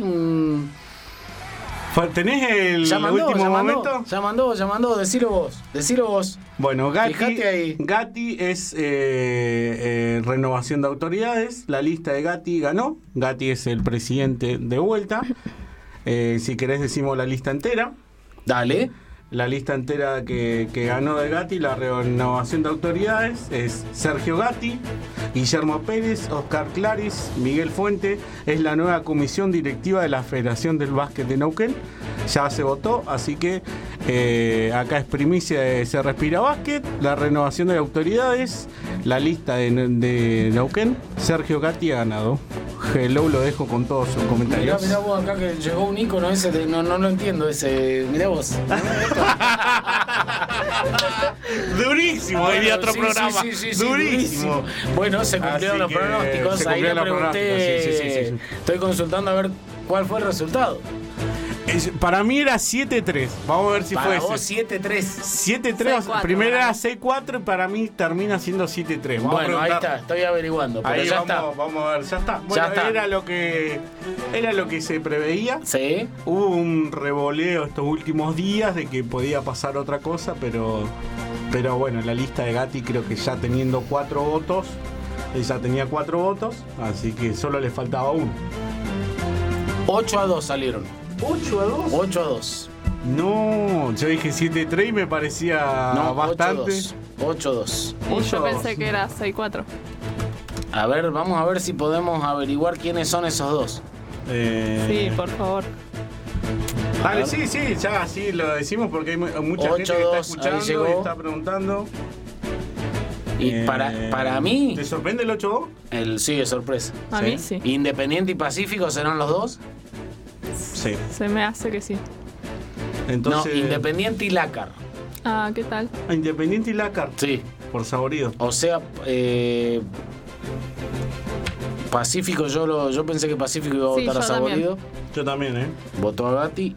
Eh, y bueno, teníamos la duda de Zorros que Teníamos definió la de Zorro hoy. que se definía hoy.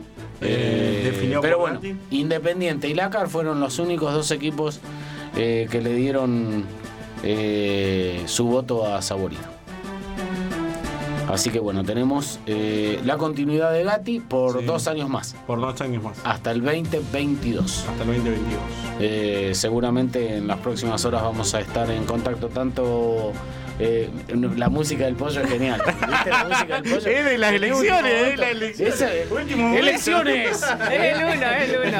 Vamos, vamos a, la- a ver, eh, a ver acá quién tenemos en la escuela. 148. eh, la mesa de Necochea ya salió. No, creo que ¿El no cuarto falta. oscuro? ¿Dónde está el cuarto oscuro? ¿Eh? Bueno, Eh, llévalo, pollo, llévalo, llévalo. Ya, ya- ya hiciste todo hoy. Predicas que todo está perdido. Yo no, yo no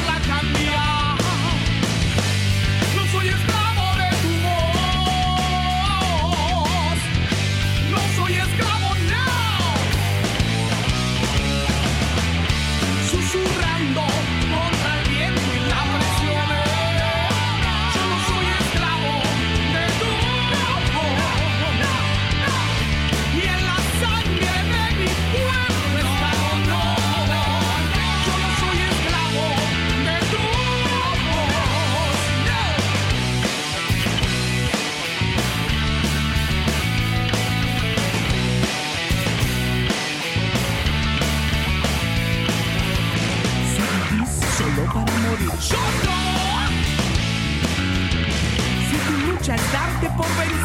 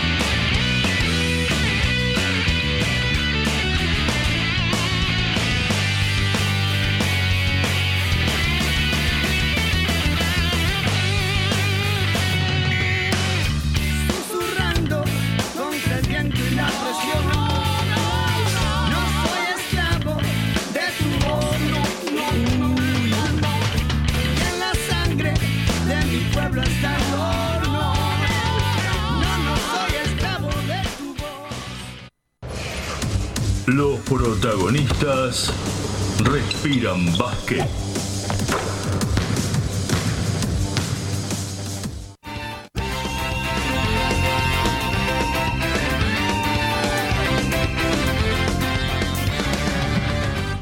Vamos, encaramos la última media hora de este programa. Los últimos 30 minutos. Recién lo anticipamos. Eh, Sergio Gatti va a seguir como presidente de la Federación de Básquet, eh, acompañado en este caso por eh, Claris, Pérez, y Clar- Fuentes. Claris Pérez y Fuentes, sí, sí.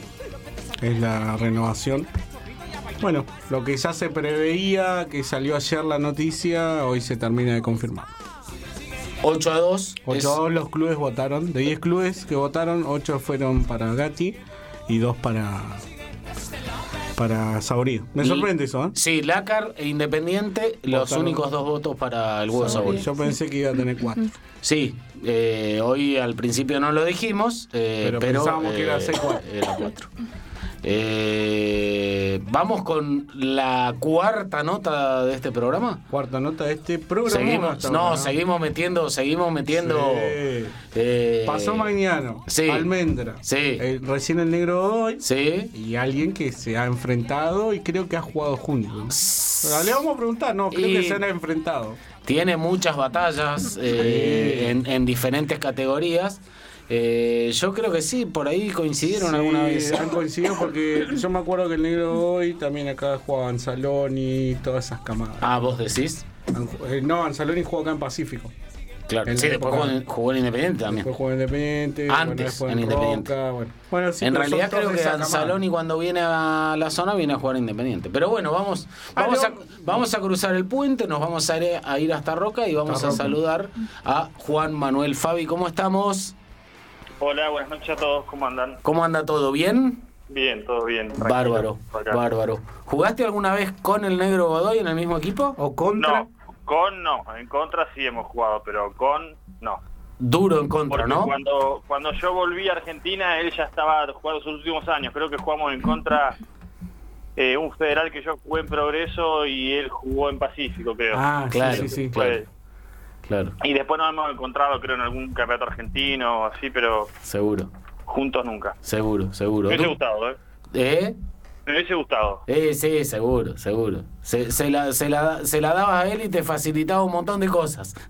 Ah, un, un tipo de los que de los pocos acá de la zona que, conoce- que conocen el juego en todas las posiciones. Claro, Los claro. jugadores que me gustan a mí. Seguro, seguro, seguro. Bueno, vos, vos también fuiste eh, variando tu juego eh, por el tema del almanaque, como dijo Mañana en el arranque, y, y también te has desempeñado en, en diferentes posiciones. Sí, un poco también uno va creciendo y, y va aprendiendo. Claro. Yo cuando era chico, cuando jugaba acá en Progreso a los 14, 15 años, era goleador absoluto y bueno, después cuando me, me empezaron, me, me reclutaron a los 16 años de ferro, Tolcachier me enseñó que si quería ser jugador profesional tenía inteligencia suficiente para jugar de base y que tenía que dejar de ser anotador y empezar a ser armador. Claro. Y bueno, gracias a eso me hice una hermosa carrera en Europa y después cuando volví eh, me, me di cuenta que con lo que había aprendido podía hacer acá un montón de cosas más. Entonces pude terminar hasta jugando de 4, de 3, de 2, de 1 y bueno, la verdad que terminé disfrutando el básquet en un montón de posiciones. Seguro, seguro, seguro. Eh, bueno, estamos, vo- vos estás, estás metido de lleno en, en, en- en las noticias del, del básquet regional, porque así lo vemos en las redes, eh, y hay dos temas salientes. Eh, recién eh, fue reelegido Gatti al frente de la Federación de Básquet, y hay otro tema también candente, que es el tema de, la, de las plazas mayores para el próximo federal. Vamos por partes, respondeme de la primera, ¿cuál es tu opinión sobre la continuidad de Gatti en la federación? Mira, te voy a dar una opinión muy muy personal, Sí. Yo al, al- al ser de acá, pero al, haber jugado en Centro Español, en Independiente, en Pacífico, Sí, sí. conozco un poco la realidad de la Federación de Neuquén, de la Confederación, y, y creo que es la misma realidad que nos toca hoy en el país. Este, nosotros tenemos gobernantes que no están a la altura de la situación en todos los aspectos. Por Sí, ejemplo, sí. acá en Río Negro tenemos un ministro de salud que es administrador de empresas. claro. Y así nos pasa en todos los aspectos. Y lo mismo pasa en el básquet. Mientras no esté al frente gente que sepa de básquet, las cosas no van a mejorar.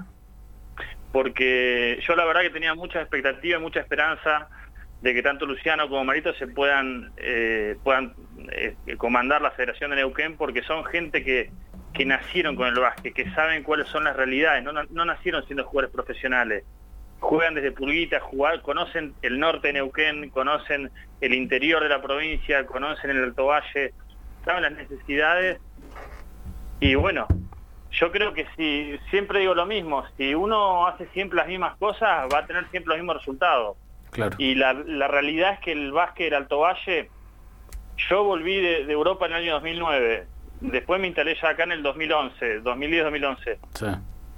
ya cuando yo me fui en el año 99, la situación era igual a cuando volví en el 2011 y hoy sigue siendo igual, o sea que llevamos 21 años en, en el cual las cosas no han mejorado. Claro. Los torneos siguen siendo todos los años diferentes, no se sabe qué se va a jugar, contra quién se va a jugar, cómo se va a jugar. Este, las elecciones eh, no siguen estando a la altura a nivel nacional y creo que tenemos la capacidad para hacerlo. Pero bueno, te repito, es la misma realidad, y yo cuando alguien me lo pregunta a los presos, que nos pasa a nivel nacional. Hoy eh, creo que de 10 políticos hay uno que tiene vocación por hacerlo. Y en el básquet pasa exactamente lo mismo. O sea, no estamos exentos de lo que pasa en el fútbol, le pasa en el básquet, es lo que pasa a nosotros como sociedad. Entonces, mientras no se involucre, no nos involucremos, porque yo me incluyo, gente que haya nacido, que haya mamado, que haya vivido, este, las cosas no van a mejorar. Y es lamentable que una vez que gente tan honesta, eh, tan transparente dentro del ambiente se involucran, la gente no los apoye. Pero bueno, si la gente de Neuquén en este caso no aprovecha las oportunidades, después no hay que quejarse, porque uno tiene la posibilidad. Cuando vota, cuando los clubes van, este, van y votan, yo ahora escucho que salen 8 a 2, y bueno, pasa lo mismo que pasa siempre. A último momento habrán prometido algún puesto en la confederación, habrán esto, lo otro, lo que sabemos todo que pasa. ¿Alguna deuda? Alguna deuda, alguna... Siempre hay cosas.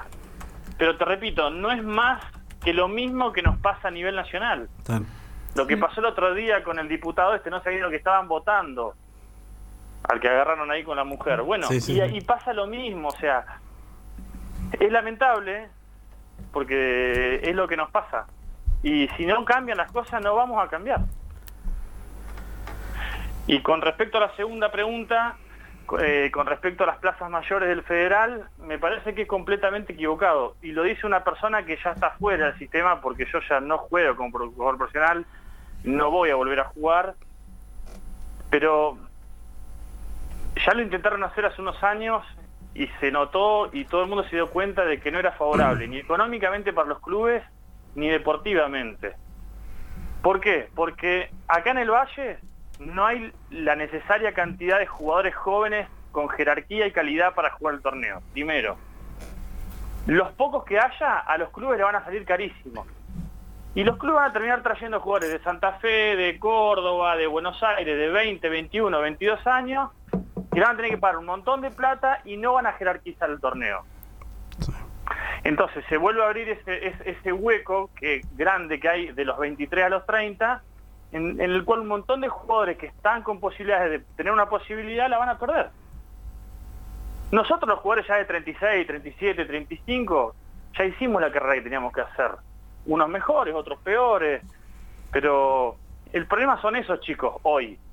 Esa camada que va de los 23, 24 a los 30, 31, 32, que son de acá del Valle, que tienen calidad para jugar, pero bueno, ahora los clubes van a tener que decidir y la categoría del torneo va a terminar siendo inferior, inevitablemente. Sí, Juan, eh, por ahí yo, con respecto a la pregunta, eh, ustedes con, por ejemplo, con Charlie, con el Cusita, pienso, supuestamente esos jugadores que ahora van a ser mayores o, recontra mayores, no sé, llamarlo como quiera, pero hacían un, un- hacían una un buen trío, digamos, con, con el Charlie, con el Cusita, bueno, más todo el equipo ahí en Pacífico. Y como que eso ya prácticamente hay, los clubes van a tener que optar por los jugadores, o, o los del club o, o- o los que trajiste. ¿Sabes que sabes cuál es mi yo mi visión es otra? Nosotros buscamos, acá se busca que la gente vuelva a ir a la cancha. Claro. La gente quiere ver buenos jugadores de básquet. La gente va una vez, dos veces cuando empieza el torneo, tres veces. Si la gente va y el espectáculo que se brinda no es bueno, la gente no va a seguir yendo. Claro. O sea, eso, pero pasa acá y va a pasar en cualquier parte y pasa en cualquier deporte en el mundo. La gente quiere quiere pagar la entrada e ir a ver un buen espectáculo.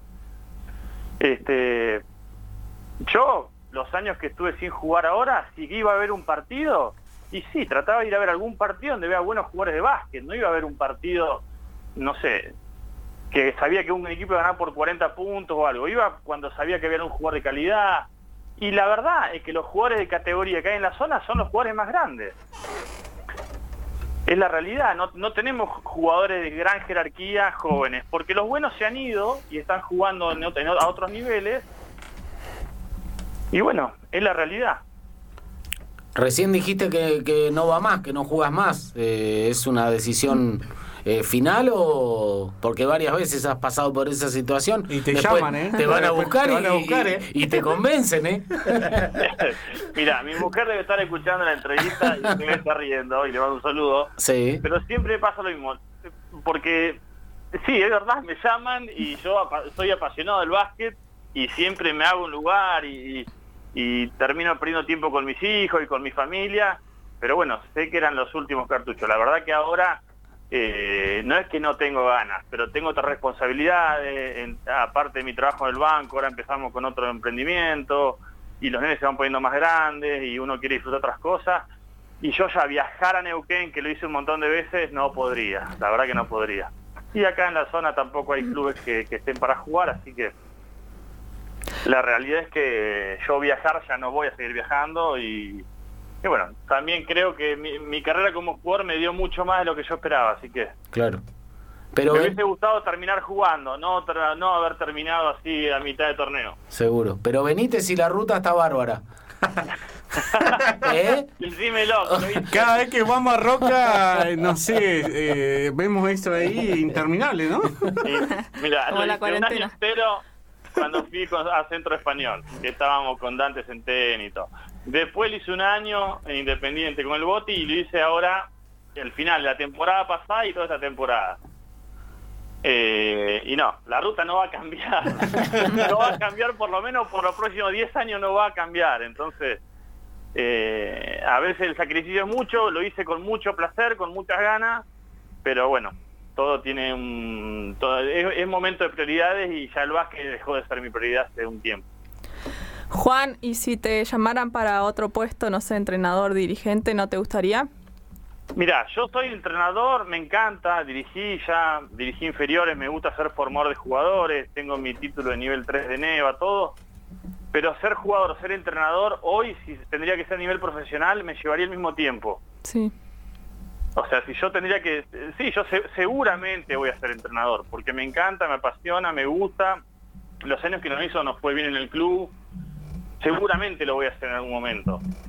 Pero para hacerlo como yo quiero, este, tiene que ser un club que tenga un proyecto serio y yo tengo que tener el tiempo, porque hacer las cosas a media tampoco me gusta y hoy la verdad que el tiempo no lo tengo.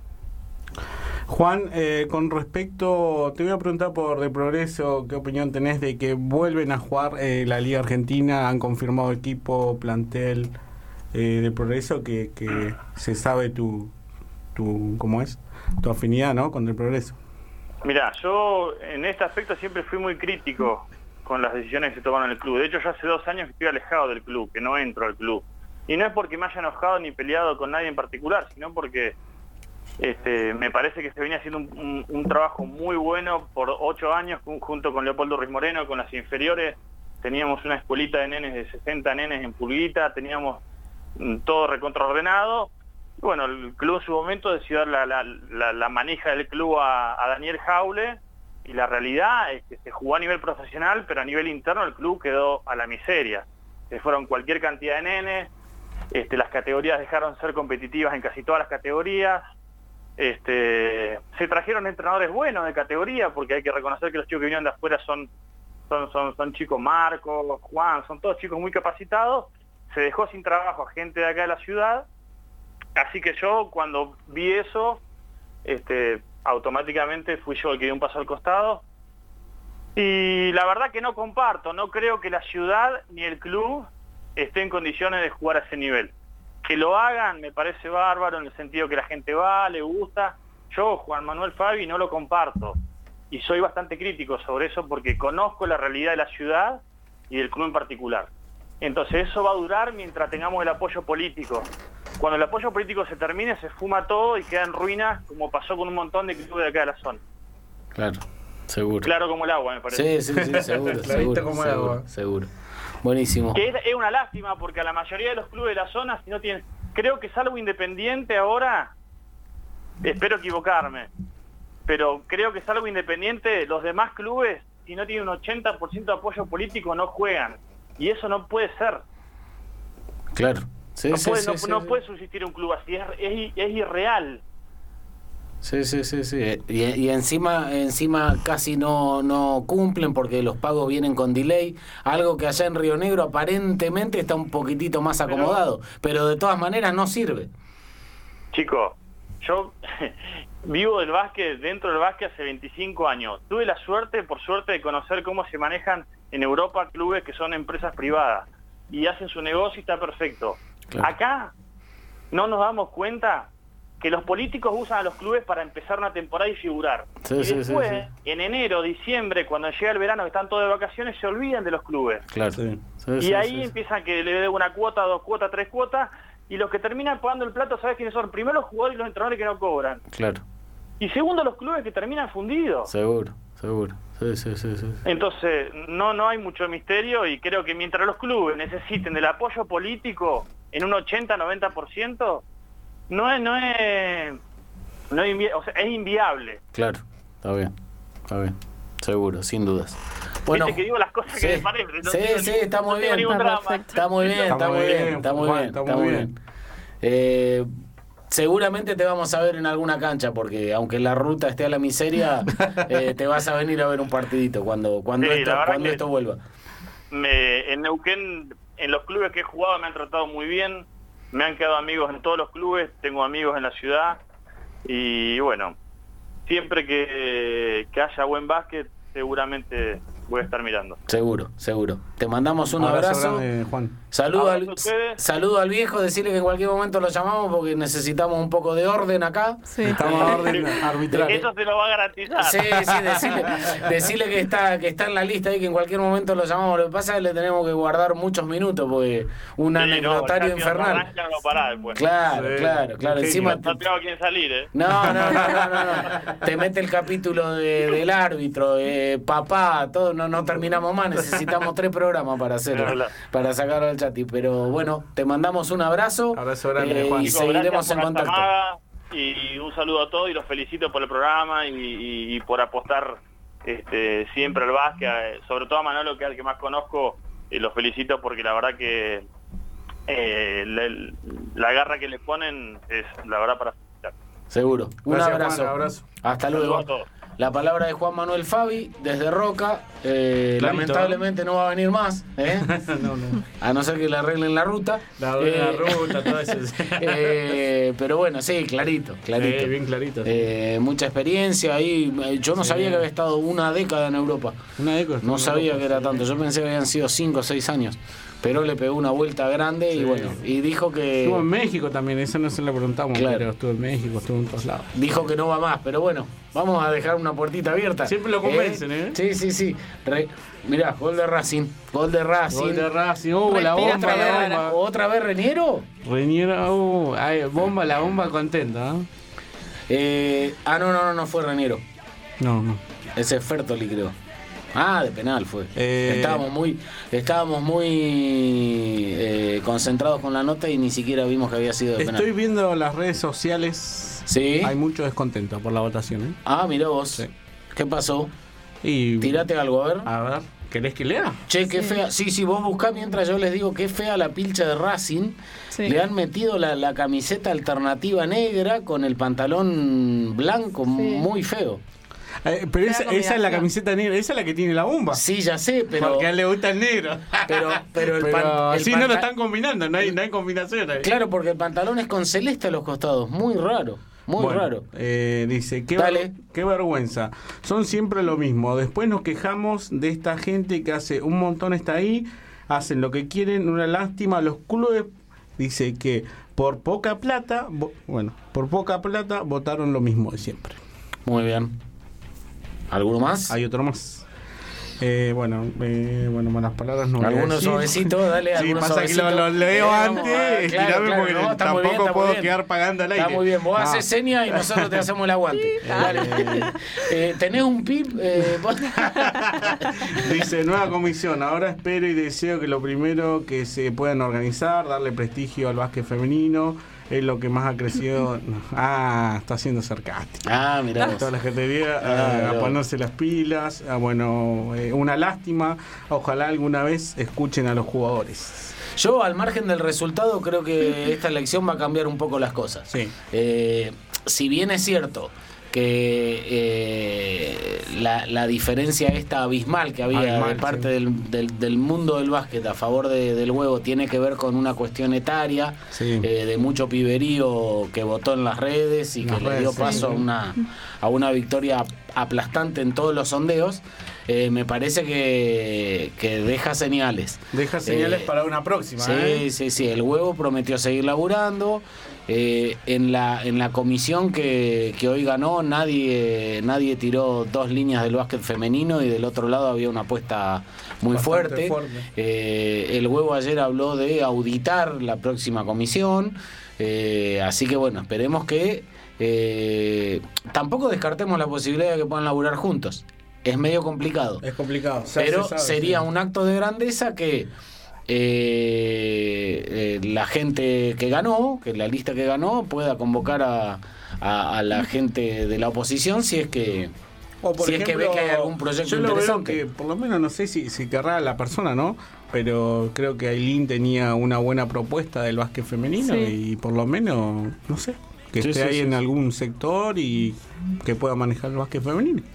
Por ahí tendrán que también ser un poco más abiertos. Yo la propuesta de ellos no la conocí directamente y soy jugadora federada. Me hubiera gustado también enterarme de qué se trataba. Claro. A comparación Sí, hay- de Saborío Berra que nos llamaron y bueno, nos comentaron su proyecto. Hay un dato preocupante y lo vamos a hablar con, con Guillermo Pérez en los próximos programas porque eh, a- ayer me hablaban de que Gatti en funciones en la CAB eh, va a estar...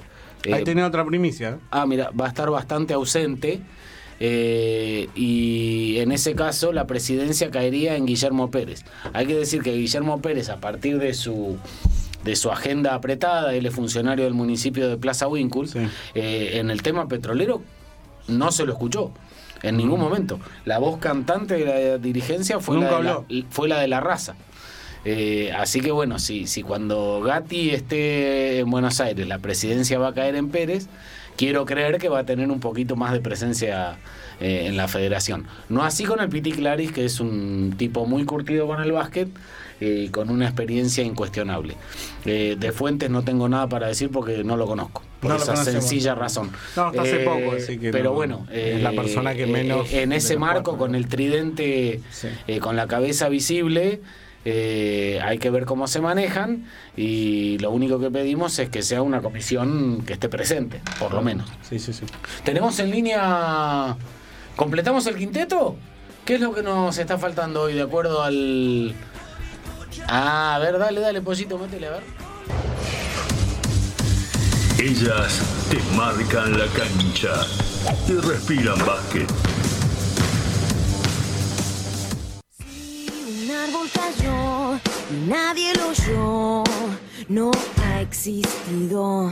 Si tu sueño voló, Nos faltaba la cuota femenina y la tenemos en línea a Vero Ferreira. ¿eh? Seguramente escuchó todo lo que hablamos recién eh, y debe tener una, una postura tomada. ¿Cómo estamos? Buenas noches.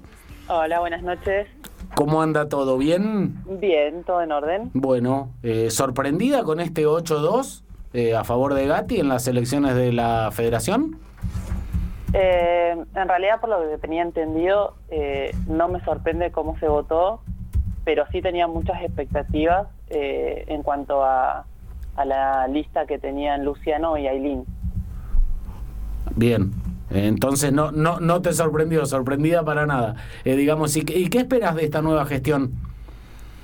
Eh, la verdad que no sé qué esperar porque, como la escuché a Guada hace dos minutos, eh, no tuve la oportunidad, o sea, creo, no, que tengo entendido que nadie pudo escuchar la propuesta, Sí. así que no tengo ninguna expectativa, calculo que va a seguir todo como viene, eh, como se viene dando. En Bien. realidad yo hace bastantes años que juego al básquet y es la primera vez que nos convocan para darnos a conocer una propuesta. Está bien, está bien. Eh, ¿Crees entonces que, que, eh, los cambios, digamos, no, no, van, no se van a dar en, en los próximos dos años? En el femenino. En cuanto al femenino, Sí, sí. ya te digo, no tengo idea porque no, no escuché no escuché propuestas. No sé si ellos tienen una propuesta concreta eh, para el básquet, si hay proyección del básquet femenino o, o no. O Claro. sea, así que bueno, nada, incertidumbre total. ¿Crees que por ahí intentarán hacer un buena integración? Nosotros hablamos con Karen, decía que había prácticamente dos equipos, 12 este año, pero bueno, no se concretó por la pandemia. ¿Crees que la integración tiene que fortalecer el, el básquet femenino acá de la zona? Sí, y también estaría eh, muy bueno que integren a, a los clubes del interior. eh, los chicos hablaban de una regionalización del básquet, eh, darle participación a... Porque también hay clubes en el interior y bueno, sabes como también siempre jugar con los mismos, Claro. siempre nos vemos la cara a las mismas. Eh, bueno, ya es. Seguro, seguro. estaría bueno que, que se integre más. Pero sí, yo me acordaba en la época, creo que 2010, no sé, acá la tengo guada, me va a corregir. Había prácticamente hasta 18, 19 equipos, venía hasta Bariloche, Sí. se jugaban Super Tremendo, 4, sí. jugaban, no sé, 6 partidos. Bueno, Bariloche jugaba como 6 partidos por fin de semana, pero se jugaba viernes, sábado, domingo. Tal ¿Estaría cual. bueno volver a eso también? Sí, eso fue, me acuerdo, eh, Cristian Garretón estaba al mando, ahí encabezando todo y sí, era tremendo, estaba buenísimo, había mucha... Y creo que ahí volvió como a renacer un poco el femenino. Eh, habían, eh, estaba como Liga A y Liga B teníamos. había, Centen- había como ascenso. Centenario tenía dos equipos. Me acuerdo que Centenario Sí. tenía dos Sarmiento. equipos, Sarmiento y, después y el ADC. Era una locura, estaba genial, aparte de esto, de, de- del el ascenso, nunca, no lo habíamos jugado nunca, algo así acá en Neuquén, qué sé yo, todo buenísimo. Si mal no recuerdo, Vero, vos, eh, porque creo que mi viejo también estuvo con ustedes, eh, fue cuando inició un poco ese cambio y se empezó a dar un poco de bola al femenino.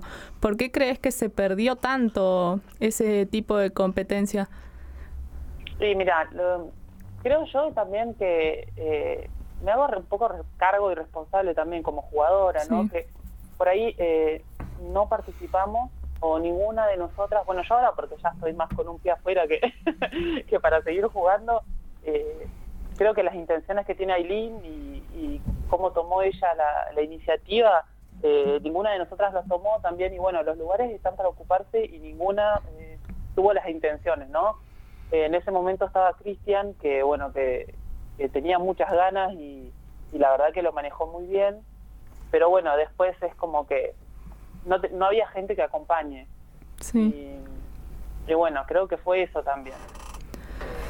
Me encanta la iniciativa ahora de Aileen y creo que más allá de las elecciones tendríamos que, que empujar todas para que haya un departamento de básquet femenino y que crezca y, el- y fomentar el desarrollo, desde, eh, las elecciones, lo que se hablaba el, el otro día en la reunión. Y bueno, eh, nada, eso más que nada. Eh, hacernos también, yo, bueno, yo como ya soy bastante grandecita, me hago un poco cargo de que por ahí eh, no podría haber participado un poco, preguntar al menos, pero bueno, este, yo creo que también tiene que ver con la parte dirigencial, para eso están, para eso se los vota, ¿no?